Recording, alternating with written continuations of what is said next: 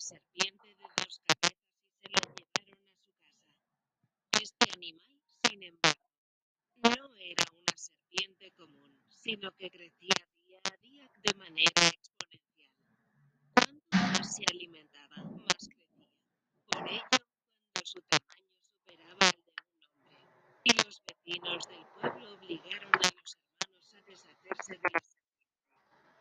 Muy a su pesar, los hermanos llevaron serpiente a la costa del mar y la.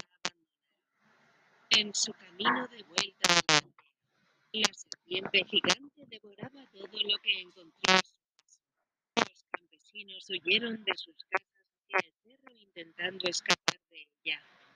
Cuando la serpiente llegó a los pies del cerro y amenazaba con comérselos a todos, la cima del cerro se abrió y llegó a ingresar a los hombres de la aldea para estar a salvo.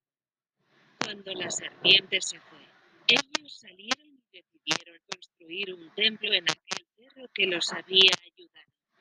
Así, según cuenta la leyenda, surgió la bruja de la luna.